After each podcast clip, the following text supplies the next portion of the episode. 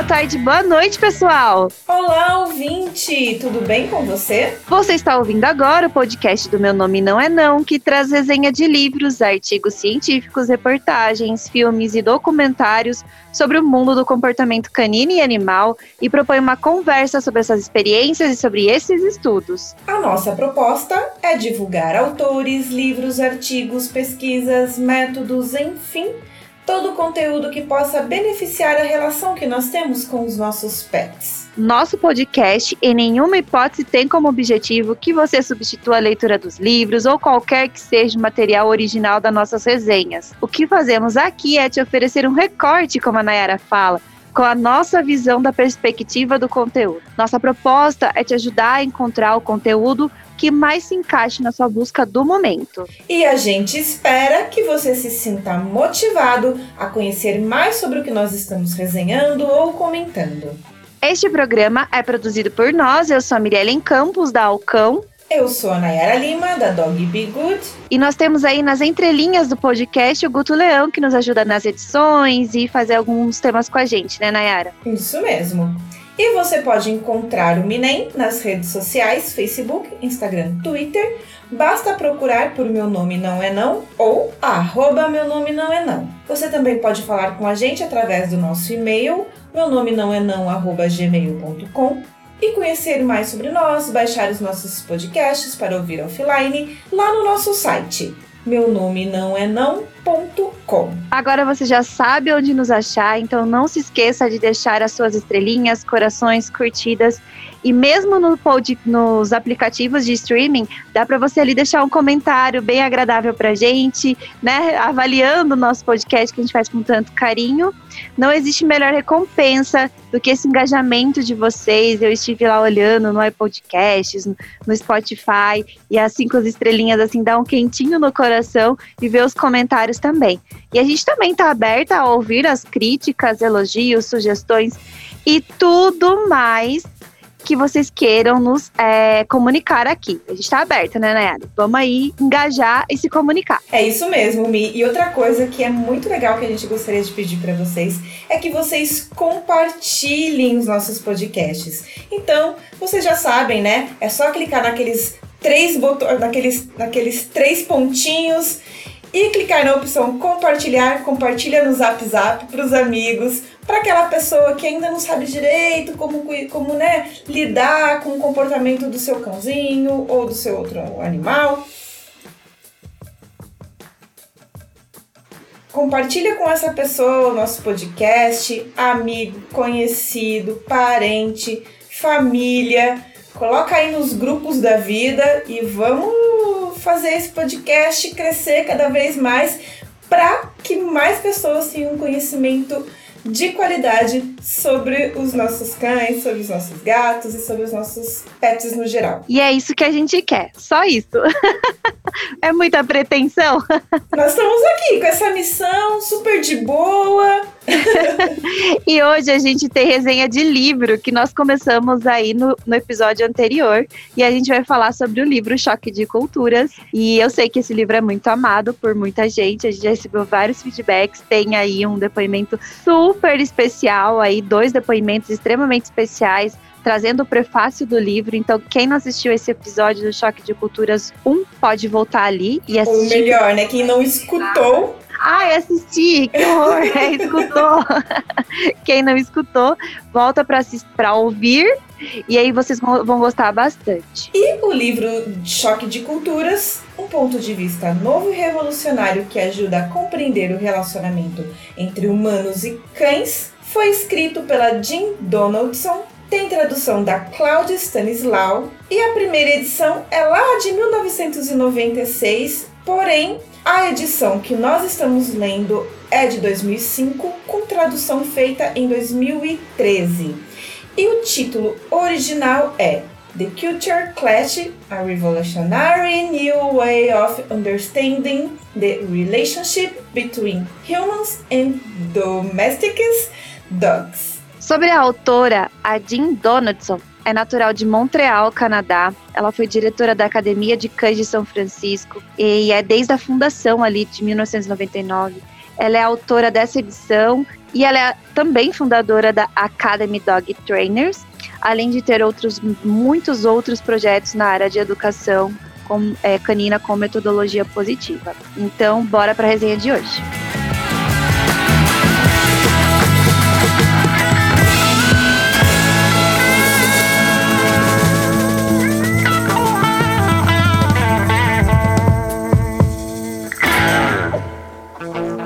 Pule, não puxe, não lata, não morda, não suba. Ei, meu nome não é não.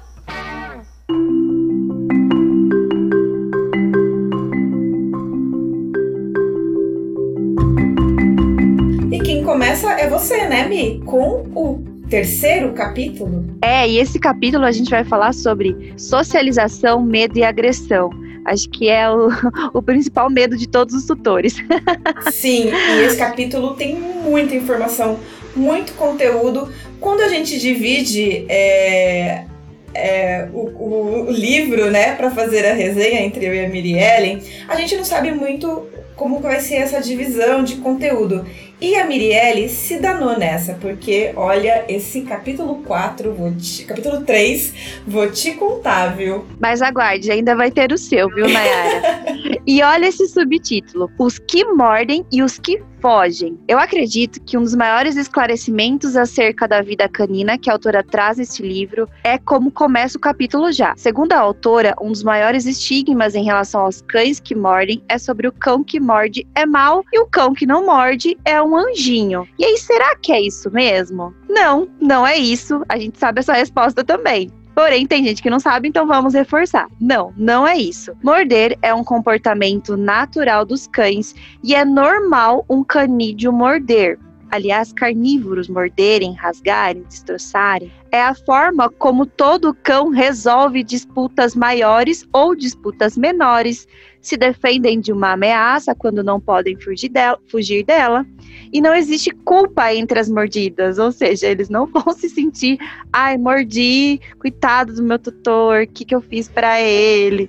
Não existe isso ou mesmo a demonstração de agressividade, como rosnar, arreganhar os dentes, aboca abocanhamentos né, no ar ali. E as mordidas, elas não destroem relacionamento entre cães e é sim uma, uma maneira deles se comunicarem também. Apesar da grande maioria das pessoas não aceitarem isso, as mordidas são um meio de comunicação. O maior problema é que a agressividade ela muda o relacionamento entre humanos e cães, e entre cães que convivem juntos também, eu diria. E esse é realmente o choque de culturas. As pessoas elas não têm consciência real do que é agressividade em cães. No ano dessa obra, a autora ela trouxe alguns dados de que 12 a 20 acidentes relacionados a mordidas nos Estados Unidos, ou seja, de acordo com a exposição diária entre humanos e, e cães, né? Esse dado é, é minoritário em relação a outros tipos de interações com cães e humanos. Da mesma forma que os humanos querem um cão que morde bandidos, eles também querem um cão que seja dócil com crianças, amigo da família, amigo dos amigos da família que virão visitar a família. O antídoto para os comportamentos de mordida excessivas, de acordo com a autora Jean, é a socialização desde pequeno. Lembrando que se a gente quer um cão que morde bandidos, a gente não pode querer um cão que morde, que não morde visitas. Porque para o cão vai ser a mesma coisa, são pessoas estranhas entrando no espaço dele. É engraçado, né, como ela coloca isso de uma maneira que torna mais claro, né? Porque muitas vezes as pessoas elas não conseguem perceber que para o cão não existe grandes diferenças. E a gente fica exigindo de uma outra espécie que ela entenda e compreenda quem são as pessoas que elas que, que eles devem morder, né, que os cães precisam morder, e quem são as pessoas que eles não podem morder. E isso é extremamente confuso, né? Sim, exatamente é isso, é muito confuso. E por mais que a sociedade humana queira achar a resposta à agressividade na genética do animal, ela também terá a ver com a, com a forma com que o animal foi direcionado nas suas fases de socialização. Então não dá para falar todo pitbull é agressivo, todo pincher é agressivo e vai morder pessoas. A equipe de genes passa a bola para o outro lado. Esse é um subtítulo do capítulo. E a autora, ela cita um dos pensamentos do Dr. Ian Dunbar. Depois da equipe dos genes ter feito seu trabalho, a educação e treino são tudo o que temos para manipular. Sendo assim, um animal ele pode vir de uma genética muito pobre, é, de, um, de um criador ali muito amador, oriundo do cantinho ali do, do, de uma fábrica de animais, é, de uma linhagem extremamente descuidada, ou até de uma pessoa de mau caráter, que teve ali né, alguns processos de realmente má educação com o animal. Mas a notícia é: os estudos apontam que o pré-natal e a gravidez das mães, feito em roedores, na verdade, em roedoras prenhas que passaram por estresses excessivos, elas tinham filhotes já adultos com níveis elevados de estresse. E os comportamentos maternais, eles podem é, devolver, é, na verdade não devolver, mas desenvolver medo nas crias. Ou seja, as mães que passaram por longos processos de estresse, elas trazem o medo para a própria cria. Essas observações, elas fazem pressão nos criadores para que esses eduquem seus consumidores a fim de prevenir comportamentos agressivos com a socialização. E também, de certa forma, obriga os próprios criadores a terem uma consciência na hora de selecionar os animais que vão procriar a grande maioria dos tutores não faz treino de prevenção de comportamentos agressivos.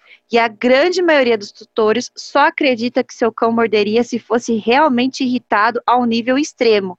E isso é uma constatação científica. Ela não traz o estudo no livro, mas ela traz que é uma constatação científica. E aí, se o cão morde, ele é, nossa, o agressivão, né? E ele é um cão que daí tem que a possibilidade de morder todo mundo, e aí ele é super mal, e na verdade não. Ele não é mal e ele e essa atitude dele não é ser mal. Os cães, eles não fazem ideia que a sociedade acredita que a sua mordida é uma traição capital. Mas para muitos tutores, essa mordida é realmente uma, uma traição assim inexplicável e as pessoas até doam animais por terem mordidos apenas, apenas uma vez. As pessoas ficam extremamente desiludidas, né, com a reação agressiva dos animais, mas muitas vezes a gente se esquece que a gente também, né, e a, Jean vai discorrer sobre isso ao longo do livro, que a gente acaba provocando muito, né?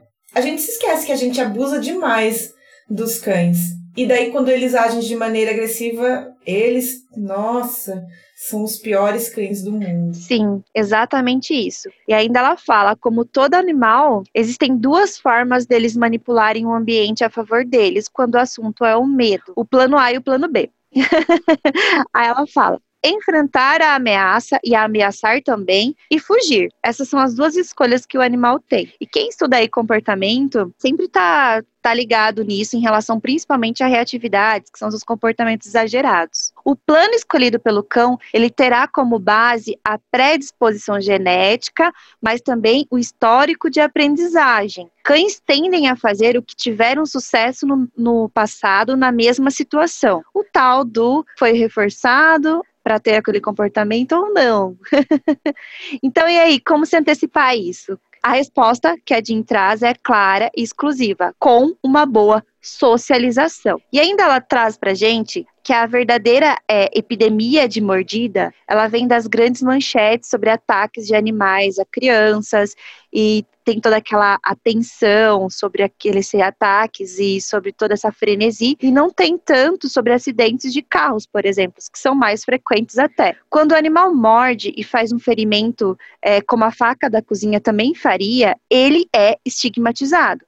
E em alguns países ele pode até morrer. A gente já falou algumas vezes sobre isso aqui e existem essas leis em outros países. E de certa forma aqui no Brasil, né? É, às que vezes são abandonados. É, às vezes é, não, é não é tão comum como é, no exterior, mas aqui no Brasil é, é ainda encontradas situações em que os animais são eutanasiados por, por questões de comportamento. Não é tão comum quanto no exterior, mas existe sim. E é, a, aliás, eu, eu quis dizer também porque às vezes eles são abandonados à própria sorte na sim. rua, né? Então, uhum. eles até podem realmente morrer porque é. estão sem referência. É, eu já ouvi algum estudo que diz que um cão é, de rua ele sobrevive no máximo até dois anos. Então, é bem triste. E outra triste. coisa também sobre essa questão da agressividade, que a Jean fala sobre estatística, é que o número de homicídios, por exemplo, é muito maior do que o número de cães agem de maneira agressiva a ponto de matar alguém, matar uma criança, matar uma pessoa, ou mesmo ferir realmente muito seriamente uma pessoa.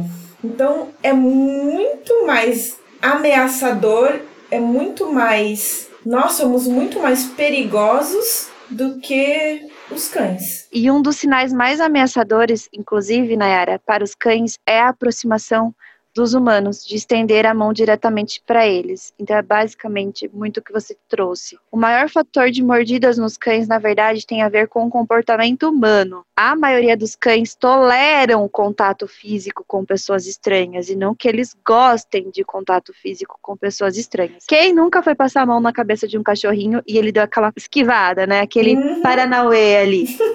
É, parecia que estava dançando capoeira, que estava lutando capoeira ali, né, para fugir daquele toque. É, é jogando capoeira. É lutando, não é? Eu não sei se é lutando, se é dançando, ou se é jogando, ou se são as três jogando. coisas. Bom, quem for capoeirista é. já, já nos corrige, porque não é nossa área, então a gente quer aprender. E aí, o que é a socialização? O que, que ela faz, afinal? O que é? A autora, ela nos traz que a socialização é a habituação de elementos através da exposição aos mesmos. E aí lembrando que a exposição de alimentos através ali do meio, né, a exposição com o meio, mas de forma positiva é uma habituação. Os cães, eles não se habituam com coisas aversivas. Daí vira sensibilização. Exato. Num contexto natural, é um comportamento adaptativo, ou seja, aumentar a distância entre algo que não conhece e é estranho e você, e depois proceder com precauções como histórico daquela situação. Então, os cães vão fazendo um roteiro dentro da cabecinha deles associado às emoções que eles estão vivendo naquele ambiente. Outro comportamento adaptativo é a curiosidade, principalmente nos predadores. E a gente tem predadorzinhos em casa. Uhum. E é diferente do medo, sendo que a curiosidade excessiva pode trazer perigo ao indivíduo, né? Quem nunca ouviu ali o cachorrinho no pezinho da escada olhando para baixo e pode cair, né? Uhum, uhum. E é, até, tem até um ditado falando sobre outros predadores que são os gatos, né? Que é aquele ditado que o, a curiosidade matou o gato, alguma coisa do tipo, né? Sim, e não seria adaptativo continuar a assustar se com os elementos simples do dia a dia. Por isso que esse período é um período que, que ele é curto e ele é uma janela, ele passa. Ou seja, não ensinou o secador quando era filhote, vai ficar muito difícil ensinar o secador quando adulto, né? Vai ficar muito difícil, não, mas vai ficar mais difícil. Dependendo do cão, pode ser que não aceite mais, dependendo da vivência do animal. Nesse período, os animais jovens, eles demonstram mais curiosidade do que medo para aumentar as probabilidades de investigar as coisas que estão relacionadas com aquele meio. Em cada espécie, esse período tem um tempo cronológico diferente, definido pela seleção natural. A gente fala dos gatinhos terem 12 semanas, os cachorros eles têm oito fases, são mais meses. Após esse período, eles vão se comportar de forma a aumentar a distância através do mecanismo de fuga. Aumentar a distância, aliás, de algo que ele não foi adaptado. E aí essa, essa reação vai ser fuga e luta em relação a qualquer coisa com qual ele não foi socializado. Nos casos dos cães domésticos, a janela de socialização ela se encerra entre os 5 entre 3 a 5 meses de, de, idade. Eu não vou falar em dias porque eu sempre me confundo, mas é entre 3 e 5 meses de idade. Você sabe, em, em dias, Nayara, é tipo perguntar pra grávida quantos é. meses ela tá. É. E ela responde em semanas, né? Não, também não sei exatamente. Toda vez eu preciso fazer consultas para lembrar.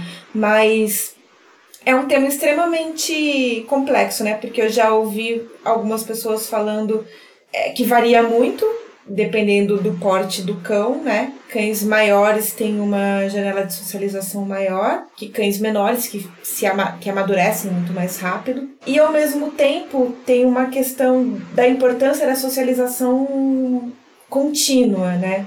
Que não é só exclusiva da fase filhote. É importante manter. Então, é um tema que ainda eu acredito que existem estudos que nos apontam algumas indicações, que é isso que a Jean trouxe no livro, mas é, eu acho que ainda não. ninguém nunca bateu um martelo exato em relação a essa questão. Então.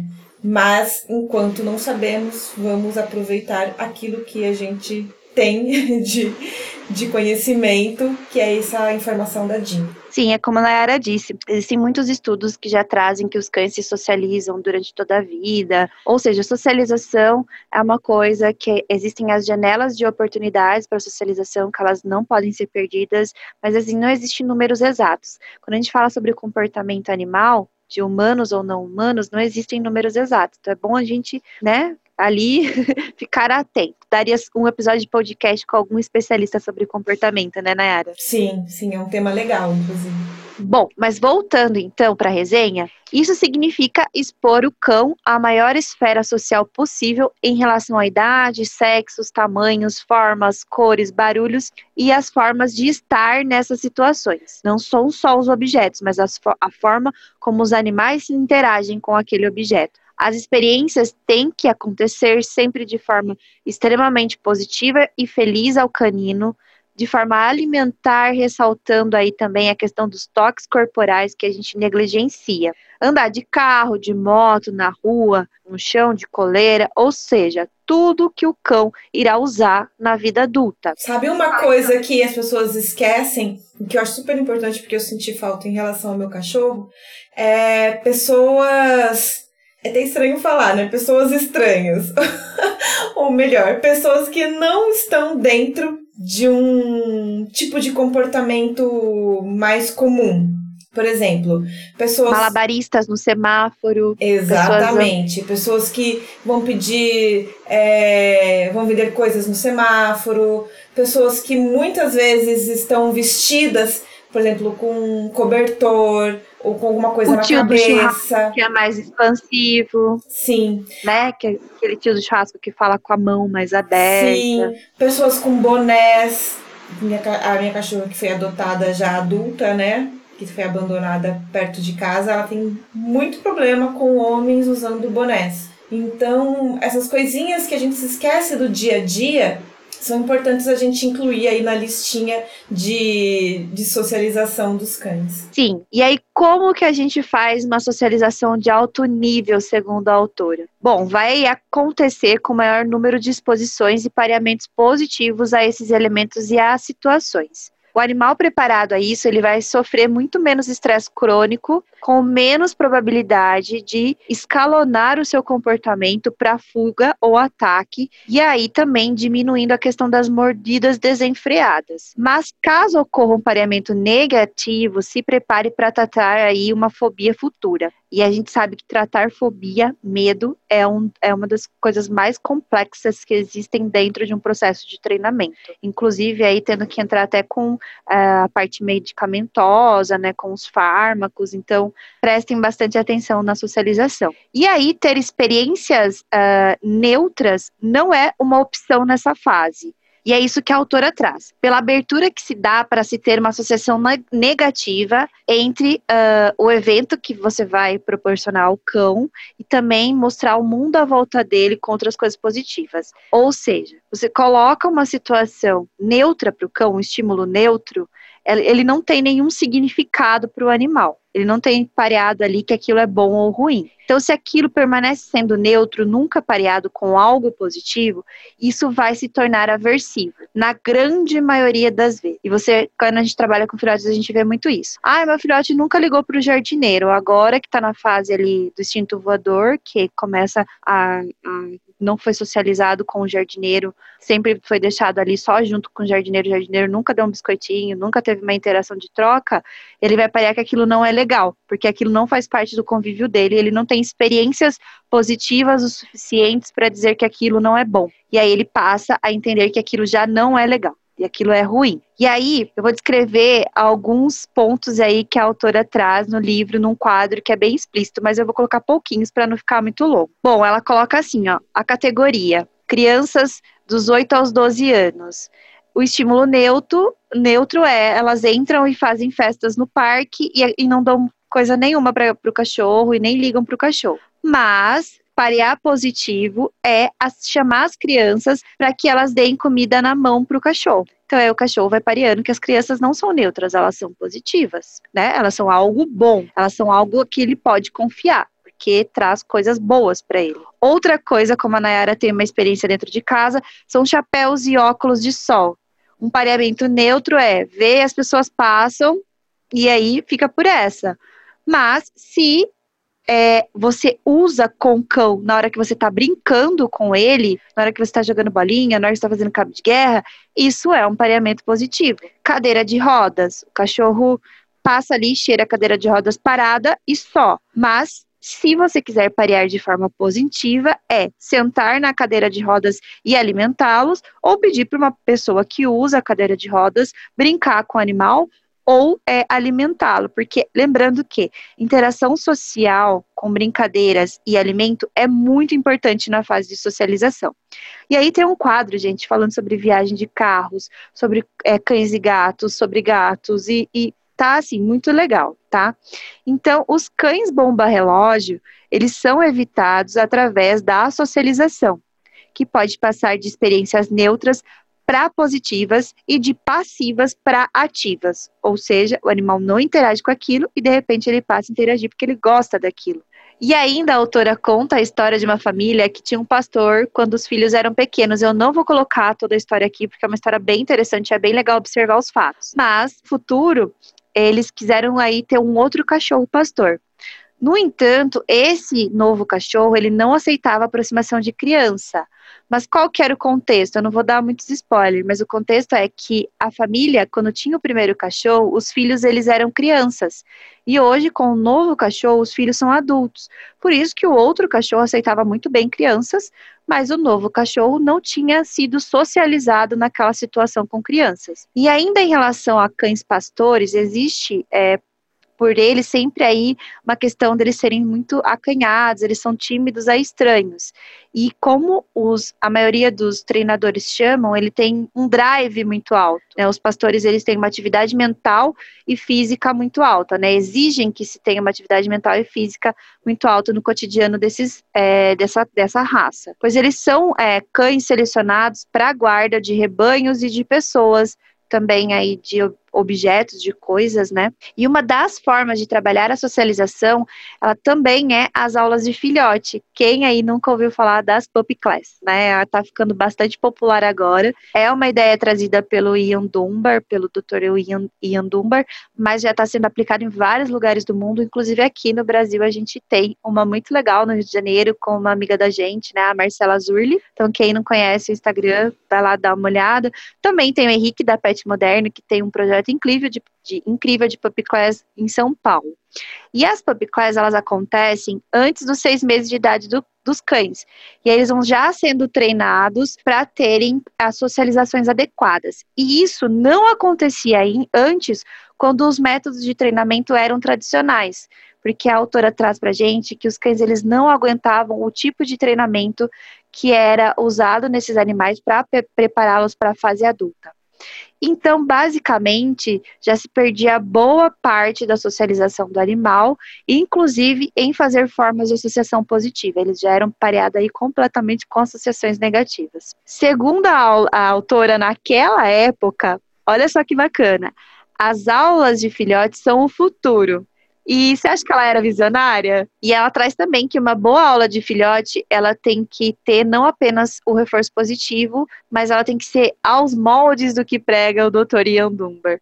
É, sem tipos de com todos os tipos de coleiras, é, sem guias unificadas, sem enforcadores. inclusive, essas sessões de aula entre filhotes ajudam na inibição de mordidas. Até aquele cachorrinho educado que na hora de brincar sabe dar aquela mordidinha leve. Os cães, eles são equipados para matar com maxilares para isso. Como a gente já falou, são carnívoros extremamente apesar da gente achar eles super fofinhos dormindo no sofá de casa. E a mordida é o, e o ataque é algo muito caro para os animais. Uh, então existe um ritual antes disso acontecer.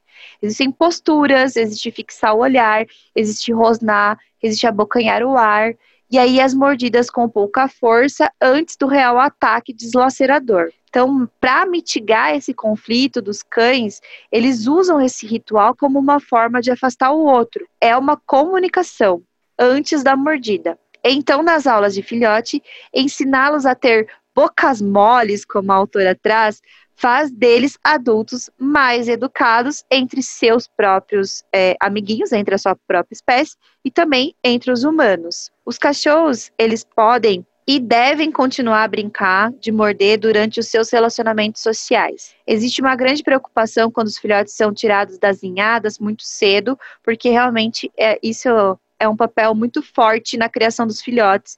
A inibição de mordidas é de responsabilidade da mãe. Então fique atento se pegar um filhotinho muito muito pititico ali de 30 dias, a probabilidade dele morder, de você ter que ter uma atenção especial às mordidas é muito maior. De acordo com a autora, donos inteligentes permitem que os filhotes mordam para passar um feedback acerca da força que eles estão a aplicar naquela mordida, dizendo aí um ai agudo ou saindo da presença do filhote depois da sequência é, de mordidas e retornando para a brincadeira novamente. E replicando isso quando acontecer novamente, até que o cãozinho aprenda de forma condicionada que morder perco as pessoas que gostam, morder para a brincadeira e aí ele vai ter mais noção, né, de diminuir o processo de mordida ali, a densidade das mordidas. É, porque muitas vezes as pessoas falam, não deixe o cão morder nunca sua mão. E, e daí acaba tendo essa questão deste problema, né, em relação à boca mole. O cachorro não aprende a conseguir abocanhar e se comunicar através da boca com uma boca mais macia, uma mordida soft, uma mordida leve.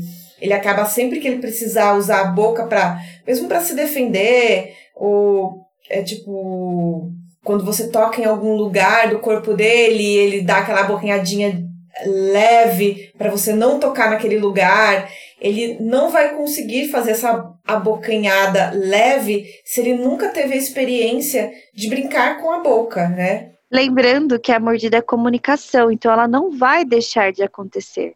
Ela precisa acontecer de forma mais branda, ela precisa, ela, ela precisa ser um aviso, né? A gente precisa entender que antes da mordida existe um monte de outras coisas. Sim. Se você teve um cão bem socializado, que esteve com a mãe todo o período, que esteve com irmãos, que brincou com outros cachorros, ele naturalmente vai ter aprendido essa boca mais leve. E daí você pode não precisar é, ou inibir que ele morda a sua mão, o seu, o seu corpo, né?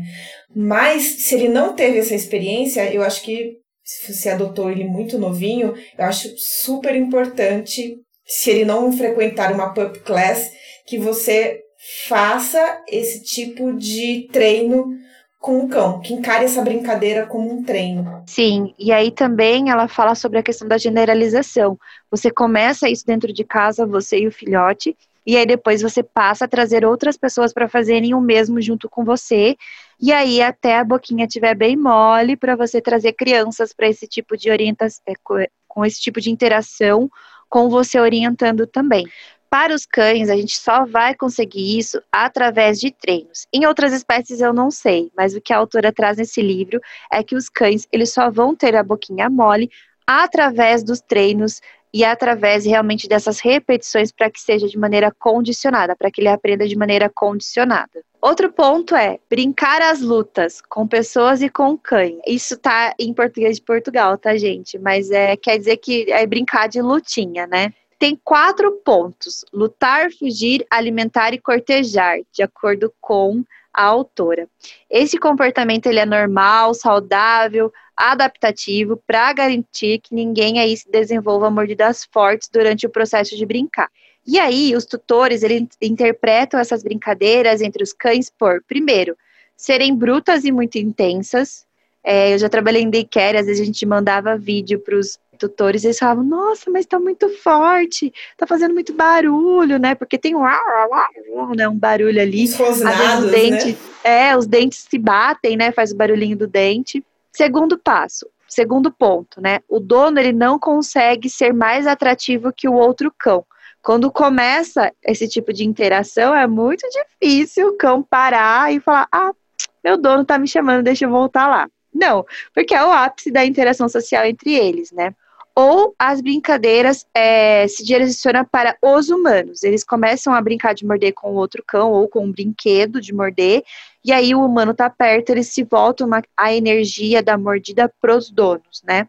O fato é que os cães que não brincam com outros cães de forma regular, eles são piores na qualidade social e têm dificuldades em ler a linguagem corporal de outros cães. E aí ele torna-se aí um verdadeiro cachorro antidiplomata e não tão confiante do que ele deveria ser. O outro lado também são cães que têm medo e vão agredir por não saber ler ou lidar com a situação. Eles não têm aquela experiência, né? Eles não, eles não têm a, ali o histórico para saber lidar com aquela situação. Nas aulas de filhote, é que o cão aprende também que, apesar do apelo nas brincadeiras com os amigos, o vem do tutor é algo que ele tem que atender naquela hora, porque vai ser ainda mais prazeroso naquela situação. E aí vai dar acesso a ele retornar às atividades com os outros amigos. Não significa, quando o tutor chamar, não significa que acabou a brincadeira e a diversão. Muito pelo contrário, ele vai receber alguma recompensa do tutor e ainda vai poder voltar a brincar. Exatamente isso, Nayara. Os cães eles devem é, aprender a parar sobre comando na interatividade de um jogo e aí tem, eles têm que entender também que isso é um reforçador. Parar a brincadeira também é reforçadora. Os cachorros tímidos, eles são muitas vezes confundidos com cães estranhos ou pior, né? Porque o mais comum aí é as pessoas gostarem de cães que abanam os rabos, que correm na direção da pessoa. E às vezes tem cães que são tímidos e não fazem isso. Então, vale o adendo de que o medo e a agressão não são lados inversos da situação anterior, na verdade, são a mesma estratégia para conseguir a mesma coisa, manter o estímulo agressor distante. Então, ladrar ou fugir tem a ver com a mesma coisa, né? Afastar a situação que eles não estão habituados. O, o oposto de um cão medroso é um cão confiante e relaxado. O oposto de um cão agressivo é um cão confiante e relaxado. Fato. Entendemos? É isso que ela fala pra gente. isso acontece antes que o período de socialização termine, porque depois fica praticamente aí difícil de acontecer, né?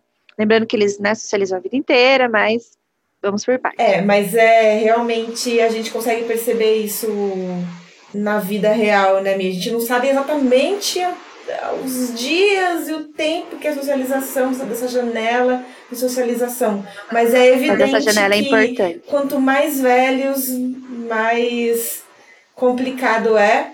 E tem um outro fator que, daí já falando dos cães idosos, que quanto mais idosos, menos tolerantes eles são, né? Mais ranzinzas.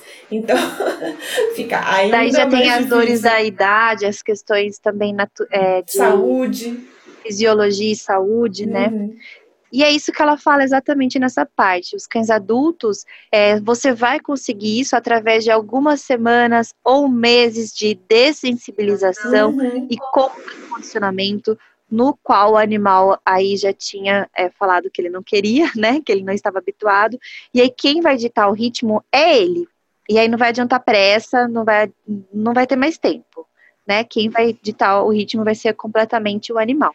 Todos os cães tímidos, eles precisam urgentemente de intervenção. E em casos mais extremos, até de fármacos, como eu já falei, que ajudam o cão a relaxar e evitar a socialização que não seja a força, né? Que não seja uma socialização, uma socialização imposta. Lembrando que quem vai passar remédio para o seu cachorro é só um veterinário comportamentalista. Ninguém faz. Não vai ser receita na internet, não vai ser chá de lavanda, não vai ser spray na cara. Então, só um veterinário comportamentalista pode trabalhar com medo de cães tímidos. Na socialização, os cães eles devem se aproximar ao seu próprio ritmo. Na verdade, em todos os eventos, dessensibilizar cachorros tímidos é o mesmo que respeitar as escolhas do animal e propor que ele faça escolhas. Toda vez que o cão se aproxima de algo que ele tem medo de maneira gradual e sobrevive e ainda é recompensado, aumenta-se a possibilidade de o cão estar mais preparado e confortável em uma próxima exposição ao mesmo evento. Eu, no momento, estou trabalhando com três cães que estão extremamente medrosos e, assim, é muito difícil. E olha que tem um dos cães que tem 10 meses de vida, então ainda é um cão jovem, mas passou da socialização. E uma coisa, isso que ela escreveu é muito legal. Que muitas vezes a gente, às vezes, nem socializa o cão, como a gente está falando, com homens de boné, por exemplo. Mas esse cão tem um histórico tão bom de socialização com outras coisas e que ele percebe que, que nada acontece, ele tá seguro, ele é um cão seguro, ele é um cão que ele percebe que ele tem possibilidade de escolhas, então que ele não precisa ter medo. Mais fácil é ele se habituar com coisas novas, porque todas as coisas novas que ele já passou situações novas que ele já passou, deu tudo certo. Então, ter essas experiências quando jovem são experiências que vão tornar o cão mais confiante para experiências que ele nunca vai. para experiências quando ele estiver adulto, que serão novas. É, e de acordo com a autora, não existe fiabilidade em testes de temperamento de cães, ou seja, esse cachorro tem TDAH, esse cachorro tem não sei o quê. De acordo com ela, não existe isso, porque os cães, eles são sim muito plásticos.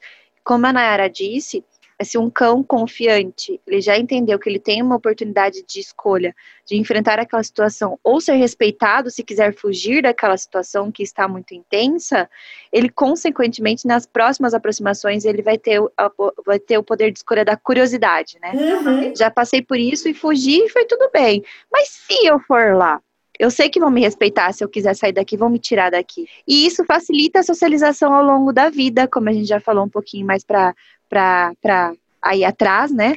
Mas não descarta a preocupação na socialização com filhotes, nunca, nunca. Entre aspas, a autora fala: a experiência de primeiro tem medo, logo a seguir o recupero. E a autora fala, entre aspas, a experiência de primeira é ter medo e logo depois a seguir ele se recupera. Essa é a principal característica e a mais valiosa de se construir em um cão que é exatamente isso que a gente falou. Na socialização de um cão para outro cão, a adaptação, as, as capacidades sociais, aí, desenvolver isso, acontece através de exposições repetidas que é, vão aí dizer se isso vai ter um cão mais isolado ou um cão mais, como que eu posso falar, não invasivo, mas um cão mais curioso para essa socialização. Os donos, eles aumentam a atenção com encontros nas coleiras.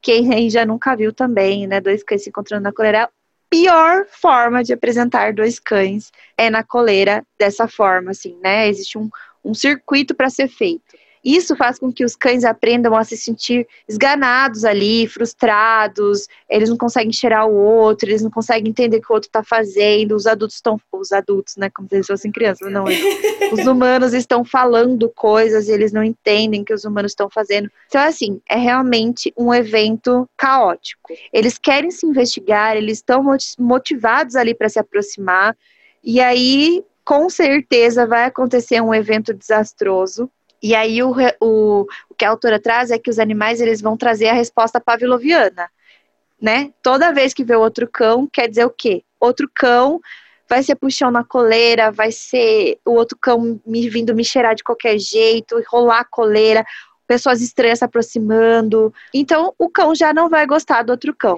E aí, um cão bem socializado, ele irá latir e depois fará todo o ritual de aproximação com outro cão. Mas isso é um cão bem socializado. Normalmente o que acontece não é isso. e ainda na coleira, o cão ele não tem a opção de afastamento do estímulo. E isso é, causa um processo gigantesco de frustração. E aí tem a resposta pavloviana, né? Sendo assim, não consigo fugir, vou atacar. E aí a autora fala pra gente, entre aspas, o modus operandi é começar com uma aproximação clássica, aplicação imediata de dessensibilização e contracondicionamento e posterior desenvolvimento de uma resposta competitiva. Processa-se da seguinte forma: primeiro ensine seu cão que outros cães significam coisas felizes, dono alegre, bem disposto e carregado de petiscos apetitosos, independente da resposta do cão. Depois a gente vai para a aproximação, né? Depois, outro processo. Então, primeiro ele conhece e aí depois ele vai para a aproximação. Outras formas de socialização têm a ver com o processo de alimentação do cão. E aí não vem todo mundo aí falar, ai, petisco, biscoito, ração. A gente a gente já passou dessa fase. Existe uma. Chega, né? Cansou. Chega. Mesmo porque existe a tendência dos cães em guardarem seus recursos, né? As, as coisas que eles querem, inclusive a alimentação, né? As coisas que são necessárias para ele. E é através dos treinos simples e consecutivos que os cães aprendem a não perder quando alguém se aproxima da sua comida. Então, eles sempre ganham quando há estímulos que poderiam ser a, aversivos para ele, e também eles ganham quando eles têm pessoas por perto. No ambiente natural, proteger algo valioso que foi difícil de caçar é algo natural. Imagina, né? Caçou aquela presa tantas horas, fez toda a tocaia, correu, abateu, rasgou, disputou com outros predadores que estavam em, em volta, né? Então tem uhum. todo esse processo. E apesar da domesticação, esse comportamento aparece também em ambiente doméstico. Afinal, o cão não sabe que tem um estoque de ração em casa e que nunca faltará comida no futuro. O Dr. Ian Duber também acredita que isso também é uma falta de confiança quando o cão tem a posse sobre esse tipo de recurso. Então, depois da inibição de mordidas, o treino de posse de recursos, ele vai evitar um prognóstico ruim para cães, né? Que são os cães que atacam por conta de estarem mexendo na cama, na casa e etc. E a autora também fala sobre os treinos de trocas de objetos. Alguns cães pegam objetos inanimados e os donos acabam por valorizar os roubos.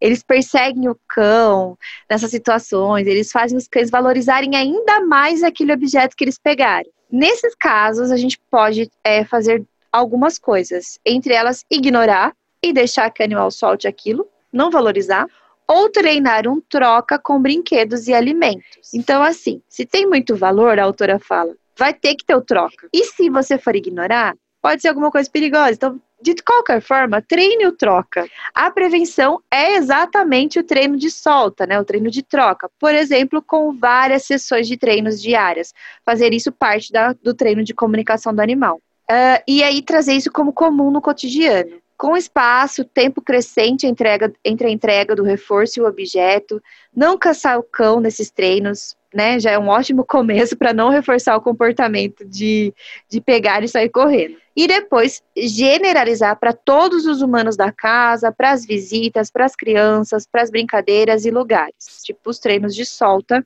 quando a gente está brincando cabo de guerra, por exemplo. Assim também como treino de troca de locais, por exemplo, treino de descer do sofá com um treino de troca de passeio. Então, realmente, aí você, você não valoriza tanto que o animal esteja no sofá. E aí você consegue tirar ele da caminha, você consegue tirar ele do sofá. Se você fizer um processinho de treino que ela fala muito simples, é você pede pro cachorro descer do sofá com petisco, na hora que ele desce, você coloca a coleira e sai na rua. Ele faz um xixi e aí você volta para dentro de casa. E aí depois você tira o passeio. Você só deixa isso. Então ele vai ter na memória dele que descer do sofá sempre vai ser uma coisa boa. Eu achei assim de uma genialidade esse treino. Que se eu tivesse um filhote, eu faria muito com ele isso. Outro treino é o manuseio corporal. Os cães eles vão precisar ser manuseados a vida inteira. Veterinário, banho tosa, criança, amigo, medicação. A gente sabe que tem muitos cães que têm problema com manuseio corporal. E aí construir uma, rela uma relação relaxada e tolerante não é natural para o animal. Primeiro de tudo, é necessário reforçar as aproximações espontâneas dos elementos novos, em seguida a sequência de simulação com reforços alimentares e aí depois escovar, depois realmente cortar depois realmente manusear a orelha, depois realmente pegar nas patas para examinar as unhas e etc. Gradualmente avançando sem que haja desconforto para o cão. Se houver alguma reação, é, o melhor sempre é retroceder e continuar de onde o cão está confiante e confortável. Mas entra um ponto muito interessante agora que ela traz, que é como se dá a reabilitação de cães agressivos. A autora ela divide o nosso conhecimento de agressão em dois domínios é, primeiro, os cães, eles uh, fazem isso porque eles fazem, eles são isso e ponto, eles são assim. E o outro é acerca de fatos discriminativos. Então, prevenir e resolver problemas de agressão é mudar a capacidade de aprendizagem do comportamento baseado em uma experiência. Um dos equívocos em tratar a agressão é acreditar que os cães inibidos, tímidos e os cães que não demonstram desconfortos, eles nunca podem ser agressivos. Sim, todos eles podem ter, ser agressivos. Os cães normal, eles possuem o seu limite que se, ultra, que se ultrapassado aí pode surtir acidentes mesmo com tutores muito amáveis. Muitas vezes o cão tem vários gatilhos isolados, mas quando apresentados juntos no mesmo evento, o que acontece é suprimir o limite do cão. E as pessoas costumam dizer: ah, mas ele atacou do nada. Todo mundo já ouviu essa frase antes. Sendo que aí, antes do evento, houve toda uma linguagem comunicativa, é, né, toda uma personificação ali do cão que ele estava incomodado. E também a questão de que ele não tinha sido uh, exposto, não tinha sido é, socializado para tolerar e nem tinha sido contracondicionado para aquilo. Essa eu achei bem diferente de tudo que já tinha ouvido falar a respeito de reações agressivas e essas reações do nada, essa, esse trecho do livro da Jean Donaldson, que ela trata, né, que às vezes, por exemplo, o cachorro, ele mostra um desconforto com uma criança. Ele mostra um desconforto, ele mostra posse com a caminha. E ele mostra desconforto quando toca na pata. Por exemplo, em todas essas três situações, ele demonstrou desconforto e não foi respeitado, mas ele nunca teve nenhuma atitude extrema. Só que de repente vem a criança, ele tá na caminha e a criança quer encostar na, a mãozinha na pata dele, ou seja, juntou três coisas que esse cachorro odiava, e daí na hora que ele ataca, a gente fica, nossa, mas foi do nada. Não, não foi do nada. Na verdade, foram três coisas que a gente já tinha percebido ou não, que era necessário ter percebido, que ele fica desconfortável, que estão acontecendo ao mesmo tempo. Ou seja, são muitos estímulos que são aversivos para o cachorro e ele reage de maneira rápida para tentar afastar se, se, ou se proteger daquela situação. Sim, e ele é o cão normal, ele não é o cão da Disney. ele é o cão normal, o da Disney não é o cão normal. E ela fala até muito sobre a questão dos limites, né? Que qual é o limite de cada pessoa, qual é o limite de cada cachorro. É, as pessoas também agem de maneira agressiva quando elas estão dentro de um limite. Xingam, briga, joga coisas, é, agride outras pessoas. Então, não é uma coisa absurda de agir de maneira agressiva quando se ultrapassa, né, quando o limite, quando seu próprio limite é ultrapassado. Então, para os cães também não, não é uma coisa absurda. É, e o prognóstico para se trabalhar a agressividade, ela pode ser, sim, retirar um animal de uma situação. Às vezes, a gestão do ambiente aí é a melhor forma de você trabalhar aquele, aquele momento, né? Não deixar o animal ter acesso a algo que ele não está preparado. Mas o isolamento do cão, ele pode aumentar a agressividade. Eu recebi uma DM outro dia de uma, de uma pessoa me falando de um cão que tinha matado um outro cão menor que ele numa brincadeira de bolinha e que agora ele estava passando a viver, ele era de um sítio e aí estava passando a viver numa garagem sozinho por conta disso. Então assim, fico alerta de se não se trabalhar esse cão ou ele vai ser, né, isolado da sociedade ou você sempre vai ter que ficar fazendo manejo do ambiente para que ele não seja exposto àquela situação novamente. Eu queria só trazer mais uma, uma partezinha do texto que ela fala uh, de um quadro sobre agressividade, é sobre um quadro não, sobre um pensamento dela sobre agressividade, que ela fala assim, ó. Os tratamentos referem-se a esforços feitos para mudar ativamente o comportamento do cão, usando uma combinação de condicionamento operante e pavloviano. O uso da gestão deverá ser utilizado pela duração do tratamento, se não decidimos pelo tratamento. Fazer o cão enfrentar um estímulo para o qual ele não está preparado compromete em fazer qualquer dessensibilização. Então, quando a gente fala assim, ó, não dê acesso ao cão ao, ao que ele tem reatividade, a gente está falando realmente isso, né?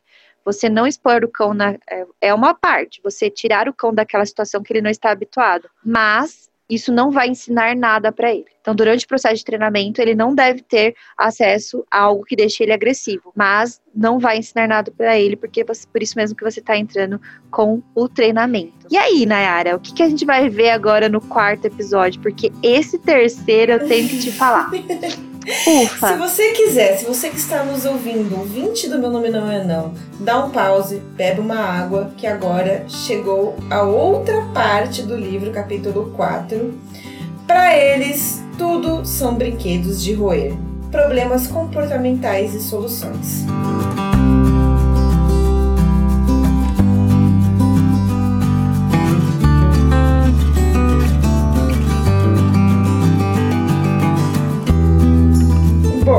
Jean nos convida neste início de capítulo para uma experiência ficcional. Vivemos num mundo onde existem seres mais inteligentes que nós e que falam uma língua telepática que a gente não entende muita coisa, nós humanos. E esses seres, né, fictícios, são os Gorns. Da onde ela tirou essa palavra? Não sei, muito criativa a Jean. Os Gorns têm sua própria forma de viver e nós é que somos os seus pets. A Jean faz um paralelo muito triste sobre como nós nos relacionamos com os cães. Eu tô dando risada, mas é triste. É, e como a gente confunde as suas atitudes, emoções e ainda somos e ainda punimos eles e até levamos os cães à morte. É um trecho, como eu disse, bem triste do livro que ela faz alguma comparação como se nós estivéssemos vivendo na pele dos cães, porque nós seríamos os pets dos Gorns. Bom, a gente tem, a gente a gente nesse capítulo assim dá um dá uma coisinha meio medinho futurista, não dá? Dá, é muito é muito interessante de escutar, tem essa coisa meio futurista. E ao mesmo tempo é bem chocante assim se imaginar dentro da, da situação que ela coloca. Mas ela fala, faz um alerta importante. Cães não são humanos revestidos de cães. Ou seja, eles não são humanos que são bonitinhos, fofinhos e quatro patas. Não, cães são cães. Abre aspas. Virtualmente, quase todos os comportamentos caninos roer, ladrar, brincar à bruta, ou seja, brincar de maneira bruta, perseguir objetos em movimento, comer coisas que estão ao alcance, saltar para alcançar a cara das pessoas, resolver disputas através de demonstrações ameaçadoras, fazer pressão sobre um objeto que pressiona o pescoço, urinar em superfícies porosas como carpetes, defenderem-se de ameaças são considerados pelos humanos comportamentos problemáticos. Se alguém tentasse punir os comportamentos que você sabe serem necessários ao seu bem-estar e modo de vida, você deixaria totalmente de os fazer ou tentaria arranjar uma forma de os fazer de forma segura? Claramente eu faria a mesma coisa do, do, que. É tipo aquela, aquele adolescente que a mãe fala: você não vai poder ir na festa ele vai dar um jeito de ir na festa e falar que foi em outro lugar, né? Porque ele foi. Porque é uma necessidade interagir e socializar para aquele indivíduo. Sim, exatamente. Vide aí pandemia e o povo aglomerando, né? As pessoas têm uma necessidade de socialização que chega a ser absurda. Mesmo diante a algo muito grave, mas nossa, eu não quero nem entrar no assunto. nem quero entrar no assunto, é verdade. Bom, a autora coloca que é inerente a um cão roer um móvel, como é natural para nós assistirmos televisão. Se existe algum tipo de recompensa quando ele faz aquele comportamento, ele tentará de algum jeito contornar a punição e viver aquele comportamento e fazer aquele comportamento. Vídeos cães que, que puxam na coleira com o enforcador. tipo isso. Compensa ser enforcado para conseguir chegar num cheirinho ali. Então ele vai puxar. O primeiro assunto que ela realmente aborda neste capítulo, para explicar como mudar e evitar erros, é as necessidades no local correto. Mas até antes ela explica sobre o que são as coisas da casa para o cão. Tipo, a mobília é feita para roer, assim como lenços de papel, já o gato é algo que se movimenta, que pode ser caçado. O calçado é algo para roer. E as pedras são comidas, principalmente para os labradores. Ou seja, qual é a nossa visão e qual é a visão dos cães sobre o mundo à sua volta, né? Bem diferente. Agora, voltando às necessidades fisiológicas. Ela conta que o comportamento que parece de culpa do cachorro quando o tutor chega e vê que o cachorro fez as necessidades em algum lugar errado, só demonstra que o cão se sente ameaçado pela postura do tutor. O cachorro não quer se vingar, ele apenas não sabe o local correto, porque não é tão óbvio assim para eles é, o que é dentro e o que é fora de casa. O que eles aprendem com a punição é que existem situações que são seguras e situações que não são seguras. O que falta para o cão aprender é um histórico de acertos no local correto. E para isso, ela orienta dar um feedback positivo na hora que o xixi ou cocô acontece no local, no local correto, com elogios e petiscos. Também é importante evitar os erros é, na casa. Além de dar os petiscos, uma outra forma de ensinar o cão a fazer as necessidades no local correto, e ela vai falar isso bastante nesse capítulo 4, você que tem interesse aí em ensinar xixi cocô correto, esse livro tem um capítulo bem extenso a respeito disso. É, ela fala que uma outra forma é ensinando o cachorro a usar a caixa de transportes, ou a crate, como se fala em inglês e eles usam também no português de Portugal. A Jean fala que muitas pessoas acham ruim deixar o cão na caixa, mas é bem pior ficar punindo os erros dele e a caixa pode ser uma grande aliada, porque os cães não gostam de fazer as suas necessidades nesse local pequenininho. Então, se você deixar ele ali como forma de treino, você pode fazer a gestão ali do xixi e do cocô. E se o cão faz o xixi dentro da caixa de transporte, quer dizer que ele tá realmente em desespero, né? Sim. Então, por isso que é bom apresentar aí logo de pequeno. É. E se o cão fizer, é melhor pensar num outro tipo de treino também, porque o treino da caixa como um facilitador do treino do xixi e cocô não tá dando certo, ou não vai dar certo. E a outra opção que ela fala é o cordão umbilical, que é quando você prende o cão na sua cintura através da guia, né? E você consegue controlar melhor aonde ele está, o que ele está fazendo. O treino da caixa consiste em começar fazendo associações positivas e de maneira natural. Ela fala para deixar a caixa no lugar de grande agitação da casa, como uma cozinha ou uma sala. E com a porta aberta e dentro dessa caixa é preciso colocar uma almofada ou um colchonete para ficar confortável. De vez em quando, joga os petiscos lá no fundo da caixa, assim como brinquedos. Quando o cachorro começar a frequentar a caixa, é que realmente começa o treino segundo a Jean. E ela fala para começar pedindo para ele entrar na caixa e jogando o petisco lá dentro. Depois você pede para ele sair e entrega o petisco. E assim você vai ensinando como o cachorro a sair e entrar da caixa de transportes. Quando tudo estiver indo bem, feche a porta da caixa por alguns segundos e dê comida ali pela grade. Abra a porta e peça para ele sair e repita esse, esse treino em algumas sessões.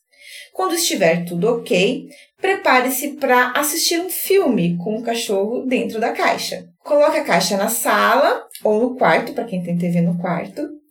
Prepare algo gostoso para o cão ficar comendo. Coloque ele dentro da caixa e dê esse petisco para ele comer e feche enquanto você assiste o filme. Bem didático e bem possível, né? Sim. E ela fala para você sair de vez em quando, buscar uma água, pegar a sua pipoca e não dar atenção para o cão se ele começar a chorar e choramingar ou fizer qualquer barulho ali na caixa. Você termina o treino, quando terminar o filme, daí você abre a caixa, né? Se o cachorro estiver quieto. Se ele não estiver quieto, espere um tempinho, na hora que, no momento, essa janelinha que ele estiver quieto, não estiver choramingando, estiver tranquilo, relaxado, você pode abrir a caixa para ele sair. E daí que você já ensinou o cão a ficar na caixa tranquilamente, quando o cão estiver aliviado ou vazio, como ela chama, que é quando ele fez o xixi e o cocô, você pode é, deixar ele livre pela casa ou trancado na caixa.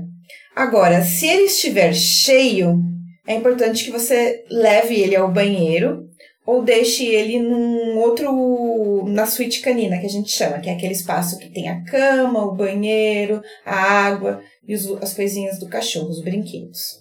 O resumo é estabelecer um histórico de reforço, que é levar o cão para o banheiro quer levar o cão para o banheiro e quando ele fizer, elogiar e dar petiscos.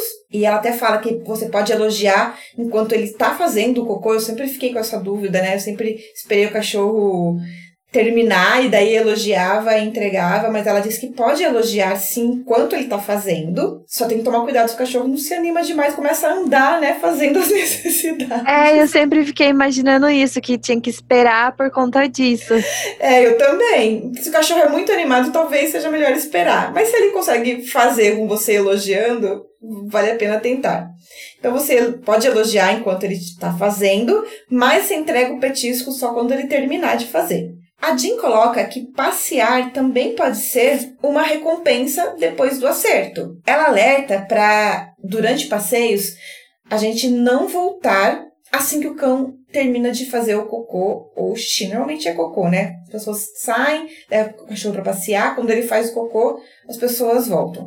Ela diz que isso não deve ser feito, porque assim o cão aprende que assim o cão aprende que ele vai voltar depois que ele fizer cocô e como ele quer passear, ele vai ficar enrolando ali para não para não fazer o cocô logo no início do passeio. Então, o cocô e o xixi, é, o reforço do cocô e xixi é o resto do passeio. É, é continuar passeando. E ela até diz que ela, ela teve um Border Collie que é, ela recompensava o cocô e o xixi, o cocô provavelmente mais, né?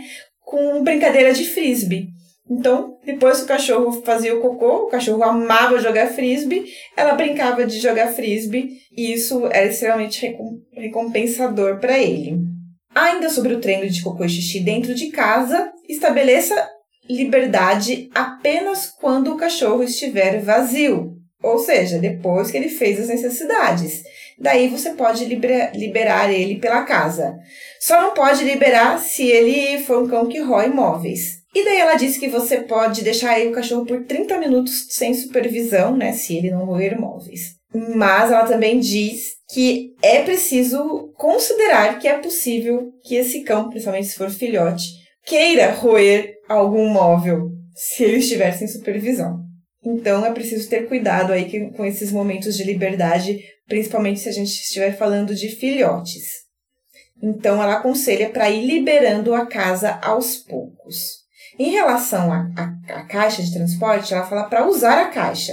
Torne a caixa de transportes algo confortável e legal, com brinquedos irrecheáveis. O cão deve estar vazio quando ele frequenta a, a caixa, né? E ficar no máximo duas horas dentro dela com a caixa trancada. A não ser que a gente esteja falando de dormir à noite. Daí o cão pode realmente ficar com a caixa de transporte fechada ao longo de toda a noite.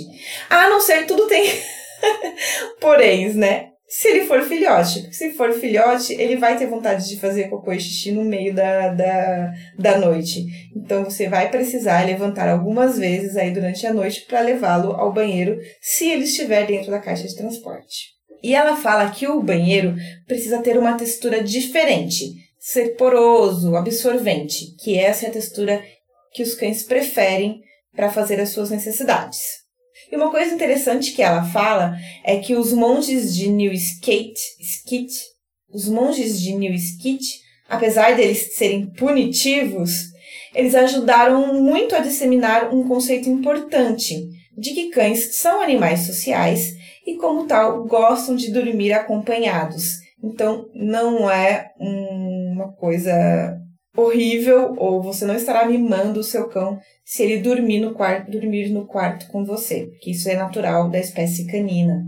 E se ele estiver na caixa dentro do quarto, é importante não atender às reclamações se a caixa estiver fechada. Ignorar. Só abrir a caixa de manhã quando o cão estiver calmo e não reclamando para sair. Porque senão, se você abre a caixa. Toda vez que ele reclamar, você estará recompensando o comportamento de choramingar do cachorro. Porque sair da caixa seria um reforçador, né? Sim, ele tá querendo sair da caixa, ele chama choraminga, você abre, ele está sendo reforçado por isso, ele vai repetir esse comportamento. Por isso é importante abrir sempre que ele estiver calmo. Em relação a acidentes, ela fala para você interromper ou redirecionar acidentes quando o cão já tem um bom histórico de acertos. E o que é um bom histórico de acertos? Duas ou três semanas de acertos. E ela até sugere que para você encerrar o histórico de erros, você pode interromper o cão fazendo no local errado, mas tem que ser na hora que ele estiver fazendo, não pode ser depois. E para marcação de território, o treino é o mesmo. Eu particularmente não gosto dessas coisas de ficar interrompendo o cão a fazer, não gosto de colocar o cão na situação de erro, mas ela diz que é possível, que isso ajuda no treinamento, mas eu deixaria esse tipo de situação pro dia a dia. Porque na hora que você vê o cachorro, não como um treino, sabe? Eu vou manipular um ambiente para que o cachorro erre, para daí eu corrigi-lo. Eu acho mais melhor você tentar corrigi-lo se, se acontecer. Se no meio você está é, fazendo alguma coisa de, em casa, ele tá o cachorro está sem supervisão e acontece, está vendo ele fazendo cocô bem ali no momento. Você pode chamar, ô fulaninho, Totó, vem aqui, vai, faz aqui, interrompe, né? Faz aqui, puxa ele para fazer outro lugar, interrompe o comportamento. Mas como treino, eu particularmente não acho tão interessante. É porque o, mo o momento de fazer já está sendo reforçador, né? É. Então, é. talvez fique meio equivocado, principalmente para tutor em casa, né? Sim. Agora, ela disse que é muito importante que seja no momento exato. Não pode ser dois segundos depois que ele terminou de fazer o cocô e o xixi, você ir lá ralhar com o cachorro. Então, tem que ser no momento exato. Mas eu particularmente acho que não é uma boa ideia. Melhor manter o histórico ali de acertos e trabalhar dentro disso. Limpar simplesmente quando ele erra. Sobre regressões no treino, ela fala que as pessoas ficam confusas e entram no mantra do por quê, por quê, por quê. E esquece que comportamentos eles costumam variar mesmo, é natural. Quem nunca mesmo, né, disse que nunca ficaria com aquele boy lixo novamente e ficou, né, Mirielle? Eu nunca vou mais me apaixonar por um cara desse jeito. Vai lá e se apaixona por um cara desse jeito. Repete Exatamente. o comportamento que falou que nunca mais ia fazer, né? Exatamente. Quem nunca falou que não responderia mais aqueles comentários chatos no Instagram, né? De punitivos. E acabou indo lá e dando E foi lá e respondeu o comentário que disse que nunca mais ia responder. Não é verdade? Quem nunca mais falou que não ia mais falar do, do Brasil e acabou falando. pois é. Cães que não fazem promessa nenhuma também podem fazer comportamentos que pareciam que não existia mais, assim como a gente. E a Jean diz que existem três motivos para isso: pouco treino, mudança de contingência que significa que, por parar de ser recompensado, o comportamento se extinguiu, ou algum outro comportamento foi treinado, né, entre aspas, mesmo que sem querer, pelo próprio ambiente ou pelo tutor, ou ainda a falta de generalização. Em todos os casos, ela reforça que faltou treino. Essa coisa de treinar mais ou menos e o cão fazer errado faz com que muitas pessoas achem que o cão sabe o que é certo e por alguma razão fez errado de propósito.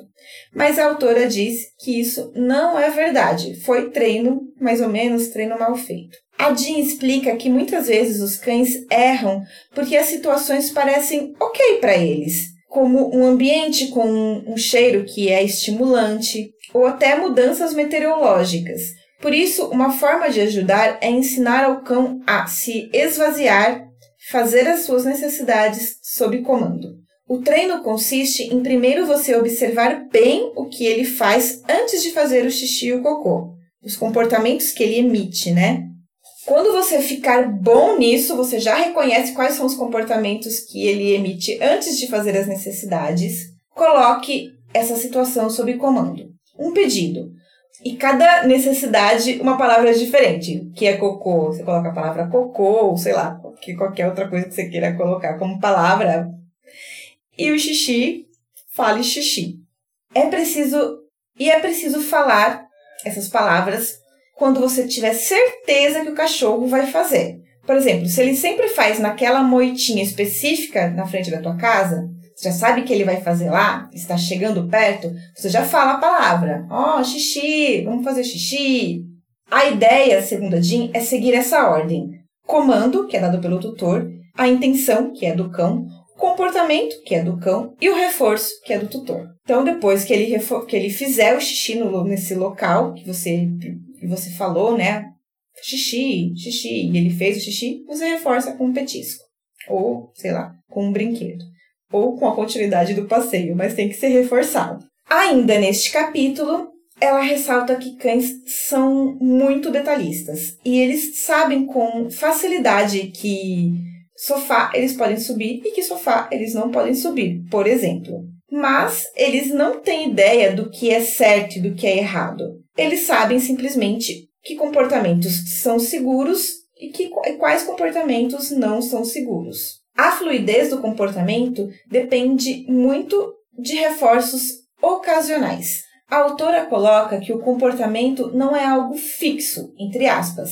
Nunca existirá um produto final, fecha aspas.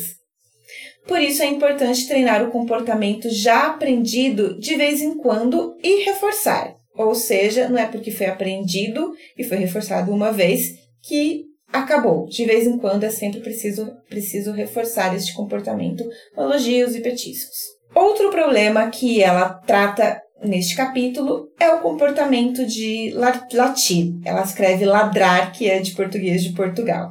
Sobre os latidos, ela escreve bastante coisa também, começando a explicar por que os cães latem. Os cães latem para alertar os membros da sua família sobre intrusos e mudanças no ambiente, e também para é, alertar os próprios intrusos que eles sabem que eles estão por ali. Também latem para chamar atenção, conseguir comida, brincar, abrir portas, etc. Latem ainda quando estão assustados para afastar aquilo que eles estão receosos e por fim, latem por estar aborrecidos, como um transtorno compulsivo, inclusive. Esse aborrecido que ela usa também é mais no sentido de tédio. Antes de treinar latidos, é preciso entender se os latidos estão relacionados ao medo, ansiedade de separação, aborrecimento, comportamento compulsivo ou outro. Porque é preciso tratar essas questões antes de resolver os latidos por si só. Quando o latir for só de alerta, você pode ensinar o cão o truque de latir e de ficar em silêncio, ou seja, colocar sob comando essas duas coisas. Você pode buscar a ajuda de alguém para apertar a campainha, por exemplo, que você sabe que o cachorro vai latir e fazer o treino de latir. Quando ele latir, você elogia, depois você diz silêncio e mostra o petisco. Quando ele parar de latir para olhar para o petisco, você elogia e recompensa. E daí você vai aumentando o período aí de silêncio para a entrega do petisco. Essa é a forma que ela ensina como você pode ensinar o cachorro a latir sob comando e a ficar em silêncio. Você usa as duas palavras, latir, uma situação que você sabe que ele vai latir e recompensa, e usa a palavra silêncio, período no intervalo que ele para de latir e recompensa. Quando o cão aprender isso em treino, você começa a colocar isso na vida real.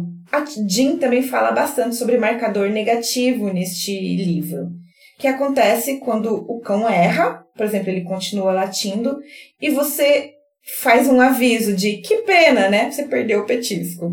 Então, se ele for insistente no comportamento de latir, você fala que pena e leva esse cachorro para um local isolado, onde ele não vai mais ter o estímulo é, pelo qual ele está latindo. Assim que ele ficar calmo, ou seja, Assim que ele ficar calmo, ou seja, uns 10 segundos aí de silêncio, você pode liberá-lo desse local. O que, que você acha desse treino, Miriane? Há controvérsias. eu acho bem polêmico, né? Sim. Não sei. Eu, eu acho que eu não vou entrar em polêmicas agora. Não, não vamos entrar. É, a gente só precisa realmente reforçar que esse livro foi escrito na década de 90, depois ele teve uma revisão no início dos anos 2000, mas existem muitos, muitos treinadores que já descartam esse tipo de treinamento que é o de marcador negativo. Tá? Mesmo porque a gente também vai mudar o nosso pensamento, a gente vai ouvir esse podcast daqui uns 10 anos. Uhum. Né? Muita coisa a gente, a gente já vai ter descoberto e pensado novas formas de, de trabalhar, né? Sim, exatamente isso. Então, quando o cão aprender né, a latir e ficar em silêncio sob comando, começa a praticar, comece a praticar em situações reais e tenha prêmios de alto valor para isso. Outro comportamento que pode ajudar neste caso é ensinar o deita, porque muitos cães não latem quando eles estão deitados, e também a pegar a bolinha, porque vai estar com uma coisa na boca. E ela até recomenda bolinha de tênis. Se o cão late porque é algo como uma novidade, barulhos, é preciso trabalhar a habituação com barulhos. E ela até brinca que você pode até colocar um sino no pescoço para começar a acostumar o cachorro a conviver com barulhos. Não no pescoço do cachorro, no seu pescoço, tá? Senão o cachorro vai ficar, vai ficar estressado. Já no caso específico de latir para chamar a atenção, a primeira regra é não reforçar o comportamento fazendo o que ele deseja. Se ele late para ir passear, passeie antes dele começar a latir. Se ele começar a latir por algo, espere ele parar. Conte 10 segundos de silêncio, daí atenda ao que ele estava querendo, se for possível, é claro. Ela escreve que é bom saber que comportamentos não sobem do dia para a noite. Antes de acontecer o processo chamado de extinção, que é a diminuição do comportamento, na verdade o que vai acontecer é que esse comportamento vai piorar. É como acontece com a gente. Por exemplo, a gente está numa máquina de, de refrigerantes. E a gente aperta, coloca o dinheiro e aperta um botão e sai um refrigerante escolhido pela gente, uma Coca-Cola, por exemplo. A Coca patrocina nós. É... De repente essa máquina quebra. Em vez da gente simplesmente, né, ah, quebrou e vai embora, não. Como ela sempre funcionou, a gente vai ficar tentando apertar aquele botão o tempo inteiro, várias vezes, apertar Até mais sair. fundo. Principalmente se a gente colocou dinheiro na máquina, né? a gente vai apertar mais fundo ali várias vezes para funcionar. Da mesma forma acontece com, com os comportamentos dos cães. Se uma coisa sempre deu certo, ele vai tentar intensificar esse comportamento para ver se volta a dar certo. Por isso, o treino por extinção de comportamento é muito complicado, porque você precisa estar extremamente consciente de que o cão vai exagerar aquele comportamento antes dele ser extinguido. E existe um problema. Se você reforça esse comportamento no momento que ele está no seu ápice, o cão vai aprender a exagerar o comportamento porque vai dar certo. Ele vai aprender que aquela intensidade é que está funcionando. Exatamente. Então, se antes era só um latido levinho, ou se dá para chamar um latido de levinho, ele vai começar a latir muito mais, choramingar muito mais para conseguir aquilo que ele quer. Então a Jean fala que o melhor é investir em outros comportamentos e reforçar esses comportamentos, como no caso de latidos, é o estar calmo e em silêncio. Então é legal você sempre que o cachorro estiver calmo e em silêncio reforçar esse tipo de comportamento. No caso específico de latir por ficar sozinho, mas não quando esse latir por ficar sozinho já virou uma ansiedade de separação, é só porque ele não gosta mesmo de estar sozinho, você precisa praticar estes, estes momentos de solidão do cão. Começando com ficar em ambientes diferentes, né, você e o cão, separados por grades, mas ainda dando para se ver. Depois você sai por alguns segundos e volta sem ele começar a latir. Se ele começar a latir mesmo nesses poucos segundos, volte no intervalo do silêncio. Já o latir por medo, a Jean ressalta que é falta de socialização. Então, quando falamos socialize muito cão, é muito mesmo, sempre realizando encontros com reforço positivo e diversão. Se o cão já for jovem ou adulto, use a comida para ajudá-lo neste processo. A Jean fala para usar a refeição sempre quando for para estimular aí a socialização. começando com desafios mais fáceis e indo para os mais difíceis. Ou seja, se ele tem medo de estranhos, dê a comida na presença de estranhos, porém esses estranhos precisam estar muito longe do cão, que ele consiga tolerar, e aos poucos você vai se aproximando. Já se o latir é por aborrecimento ou tédio, a Jean fala que é preciso primeiro enriquecer a vida do cão para depois treinar. Ela escreve que o cachorro que fica no quintal vai aprender sozinho a latir, a cavar, a se atirar, como ela escreve, ou como a, a Cláudia Stanislau escreve, né? Porque é o português de Portugal. A se atirar aos estímulos que passam, muito pelo tédio que eles vivem. É preciso, então, investir em treino, em passeio, em sociabilização e em jogos predatórios. Outro comportamento que gera muitas queixas é o pular. A Jean escreve que esse é um comportamento que evidencia o nosso choque de culturas. Porque nós humanos nos cumprimentamos com as mãos ou né, com uma reverência de cabeça, já os cães cumprimentam se cheirando, lambendo a boca uns dos outros. E esse comportamento foi herdado dos lobos, e nós reforçamos quando os cães são filhotes. E, e aí, quando eles crescem, a gente se incomoda mas já foi reforçado durante muito tempo, tanto pela genética quanto pelo ambiente. A dica da Jean é promover um comportamento incompatível. Abre aspas. O cão não pode saltar e sentar-se ao mesmo tempo, nem consegue destruir paredes se estiver a roer um osso. Não pode pedir comida às visitas se estiver deitado no seu tapete. E não pode perseguir carros se estiver a olhar para o dono. Fecha aspas.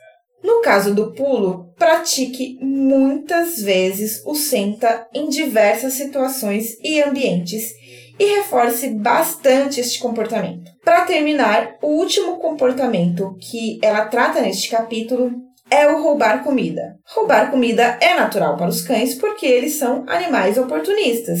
Eles evoluíram se aproveitando de encontrar comida e comer. Para treinar, ela diz para você fazer comida em casa, treinando o cão. Tipo, ir para a cozinha, preparar todo o processo ali e já ir treinando. Duas coisas ao mesmo tempo, olha que maravilha. O cão deve ficar deitado no tapete ou na caminha dele, né? E você vai reforçando ele, a permanência dele neste local, enquanto você faz comida. No início vai ser preciso reforçar bastante, né? Em poucos segundos. Deu dois segundos, reforça. Deu mais dois segundos, reforça. Depois vai aumentando, 3 segundos, 4 segundos, 5 segundos, 30 segundos, 1 minuto. Até você conseguir preparar toda a refeição ali da família, né? Fazer o almoço, fazer o jantar, enquanto o cão está lá deitado bonitinho na caminha dele e só no fim você reforça ele com alguma coisa gostosa. Se o cachorro sair, você dá um marcador de não recompensa na hora, coloca ele novamente no tapete e recomeça o treino mas você pode baixar um pouco o critério. Por exemplo, se era 10 segundos, ele não aguentou 10 segundos, você pode fazer de 8 segundos. Só que ela fala para tomar cuidado, né? Para não virar uma um comportamento em cadeia, né, Mi? Que é sai, você coloca ele de novo no tapete, recompensa porque ele foi pro tapete. Então, ele vai saber que ele vai sair, você vai colocar e recompensar. Não, você, se ele sair, você vai voltar, colocar ele no tapete e fazer ele esperar de novo, tudo de novo, para só assim ser recompensado. Exato. Depois é hora de treinar o cão ficando sozinho nesse local enquanto tem comida no ambiente. Do mesmo modo, você precisa reduzir o tempo dele, né, nesse ambiente, sozinho, no tapete, e depois vai aumentando. Deu para entender, né? Você sai durante poucos segundos, volta e recompensa. Sai durante mais alguns segundos, volta e recompensa. Até ele ficar um tempo bom ali é, no tapetinho, sem é, ir atrás da comida que está na mesa, ou na pia, ou no fogão. E ela encerra o capítulo com 10 comportamentos que são muito comuns e que os tutores não costumam fazer muita coisa para resolver. O que dá para perceber é que são comportamentos muito ligados aos comportamentos naturais,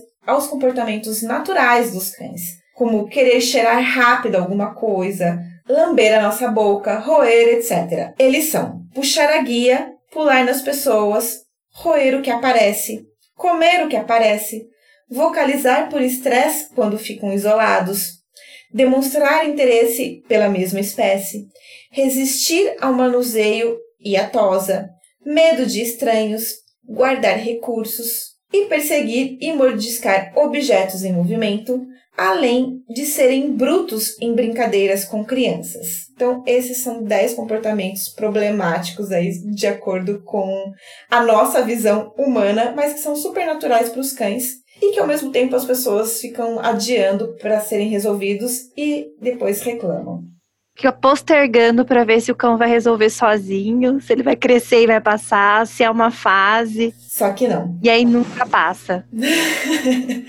Esse quarto capítulo, como deu para perceber, é bem focado em problemas de comportamento e como solucionar esses principais problemas de comportamento. É, os problemas que são mais salientes aí na vida dos cães, que as pessoas ficam mais ainda em conflito, né? Porque a gente, ela, ela fala isso a todo momento. A gente não entende realmente como que é a vida do cão. Uhum. E aí a gente uhum. idealiza um cão que se choca completamente com o que a gente acredita que é a realidade deles, né? Então, bom conhecermos e ficarmos atentos. Esse foi o nosso episódio de hoje. Espero que vocês tenham gostado. Na próxima semana a gente tem muito mais. Próxima semana não, próximo episódio, porque a gente tá, ó, Tá em o podcast. A gente mas tá devagar. O ano de pandemia, tudo vai melhorar. Vacina tá aí. Mas é isso, pessoal. Eu espero que vocês tenham gostado. Nos deem feedback a respeito deste episódio, se vocês estão gostando da resenha deste livro, se vocês gostaram deste episódio. É muito importante que vocês realmente nos deem esse retorno pra gente melhorar, porque senão a gente vai ficar estagnado. A gente precisa desse treino também. É, precisamos dos reforçadores. É isso aí então, pessoal. Sigam as nossas redes sociais particulares. O meu é arroba ao com dois o underline cão. O meu é Dog Be Good e do Guto Leão é Guto Leão underline. E isso é tudo, pessoal. E tchau! tchau!